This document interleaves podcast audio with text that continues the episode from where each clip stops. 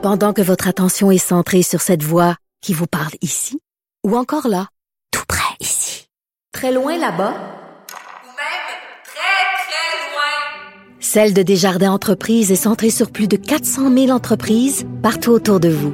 Depuis plus de 120 ans, nos équipes dédiées accompagnent les entrepreneurs d'ici à chaque étape pour qu'ils puissent rester centrés sur ce qui compte, la croissance de leur entreprise. Nous parlons maintenant avec Patrick Derry, analyste associé senior à l'IEDM, l'Institut économique de Montréal, parce que l'IEDM vient de sortir une étude très intéressante sur la télémédecine. Et on dit qu'il y a des obstacles qui empêchent les Canadiens de bénéficier de la télémédecine. Vous savez, chaque fois qu'on veut aller voir un médecin, ça nous prend quasiment une journée. Là. Tu sais, là, il faut que tu prennes déjà trouver un médecin, c'est déjà pas évident. Mais quand t'en as un, là, à, à, te rendre là-bas, puis avec l'état des routes, puis l'état de la circulation à Montréal, entre autres, donc se rendre là-bas, voir, attendre le médecin, euh, euh, le rencontrer pendant une heure, revenir au travail, il faut quasiment que tu perdes une moitié de journée. Or, on peut faire ça maintenant euh, par par le biais d'internet. On va en parler à Pascal, à Patrick Derry. Bonjour, Patrick. Oui, bonjour. C'est quoi la télémédecine? Bon, euh, la, télémédecine, c'est en, 2019, c'est l'idée de pouvoir prendre un appareil portable, par exemple, comme un téléphone ou une tablette ou encore son ordinateur personnel, et grâce à une application, vous pouvez en quelques instants, euh, évidemment il y a différents modèles, mais consulter soit un médecin, une infirmière ou quelqu'un qui va vous donner un rendez-vous rapidement, et vous pouvez faire ça sans quitter votre domicile ou sans quitter votre travail. Donc, euh, c'est euh, une toute autre façon d'envisager euh, le contact. Mais c'est seulement, c'est seulement pour prendre rendez-vous ou c'est pour consulter un médecin directement? Non, c'est des consultations. Vous avez des entreprises présentement où si vous, de, par exemple, je sais pas des Akira ou Maple, par exemple, ils ont, ils ont, une application, vous appuyez sur un bouton et en dedans de quelques minutes, vous parlez directement à une infirmière ou à un médecin.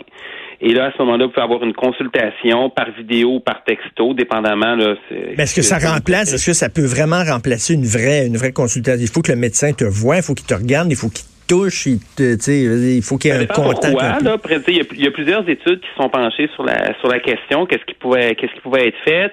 En gros, euh, on dit qu'environ 50 à 70% des problèmes qu'on a en soins primaires, là, par exemple, des, de l'acné, des allergies, des conjonctivites, euh, de l'insomnie, des migraines, par exemple, c'est des choses pour lesquelles le médecin, vous, vous devez lui parler, mais vous n'avez pas nécessairement besoin de se rendre à, son bureau ou de subir un, examen physique. Évidemment, on ne parle pas de chirurgie, mhm. mais ben beaucoup de beaucoup de problèmes mineurs, ça peut être traité en télémédecine, puis c'est quelque chose qui est fait depuis quand même un certain temps, et euh, il y, a un paquet d'études qui montrent que il n'y a, pas d'effet néfaste. Là, en fait, les principaux effets sont positifs parce que vous évitez de l'attendre, puis en fait, c'est aussi euh, moins dispendieux du point de vue du fournisseur de Mais là, ça se fait le quoi aux États-Unis, en Europe, euh, ça?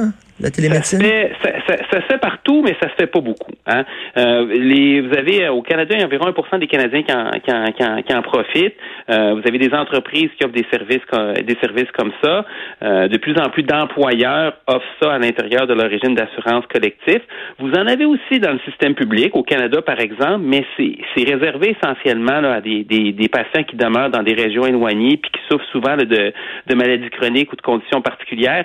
Puis aussi, la, la télémédecine dans le secteur public, c'est très différent. C'est par exemple, on, y a des, on exige souvent que le patient va se déplace dans un établissement de santé pas loin de chez lui pour recevoir des soins virtuels d'un spécialiste qui va être situé ailleurs.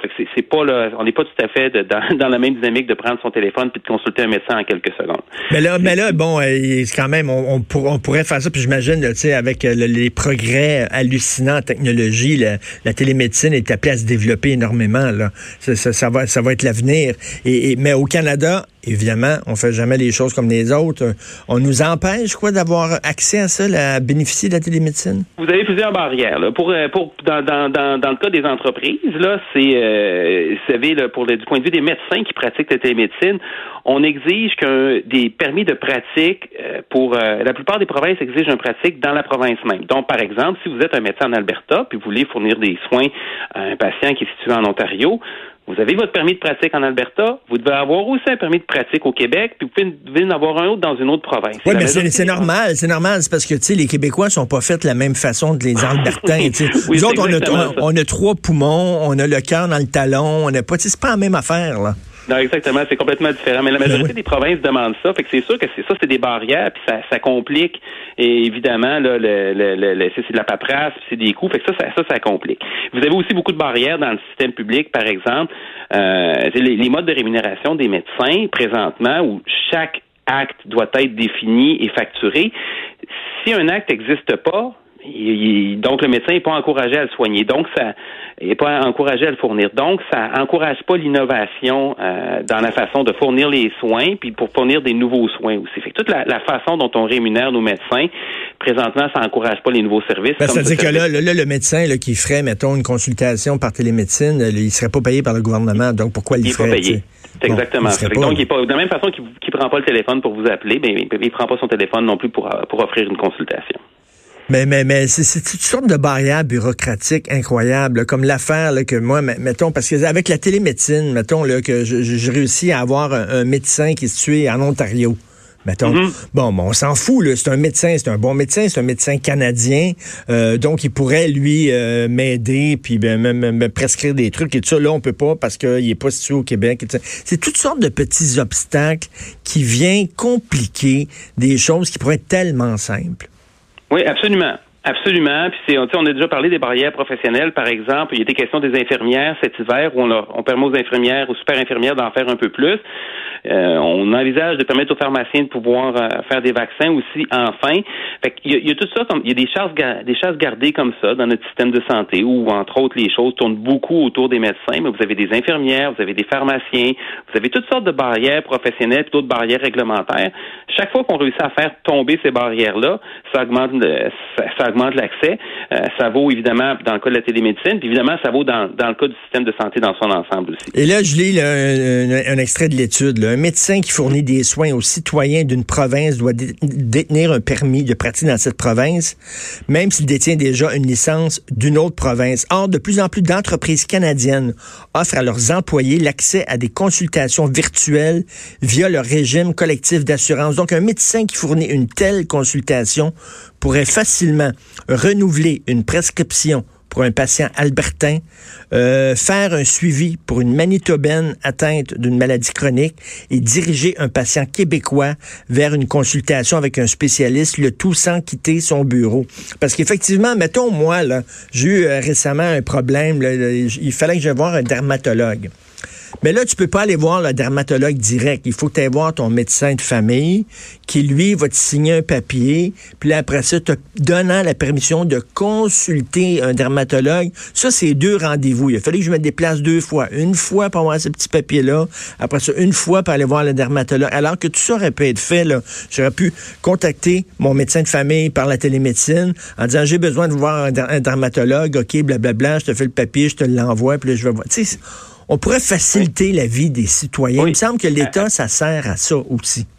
Oui, absolument, absolument. Puis dans, dans ce cas-ci, s'il si, enlève ces barrières-là, il y a des économies de coûts aussi qui sont considérables, hein, parce que les soins en télémédecine, ça coûte moins cher que des soins en personne. Ça requiert pas les, toutes les installations physiques qu'on peut avoir euh, besoin. C'est montré que ça, c'est moins dispendieux. Donc, euh, et l'apport des employeurs est particulièrement intéressant parce que présentement, euh, comme vous le mentionnez en introduction, si on veut se rendre chez le médecin, souvent c'est une journée de travail qu'on rate. Eh Pour l'employeur, c'est des coûts qui sont énormes.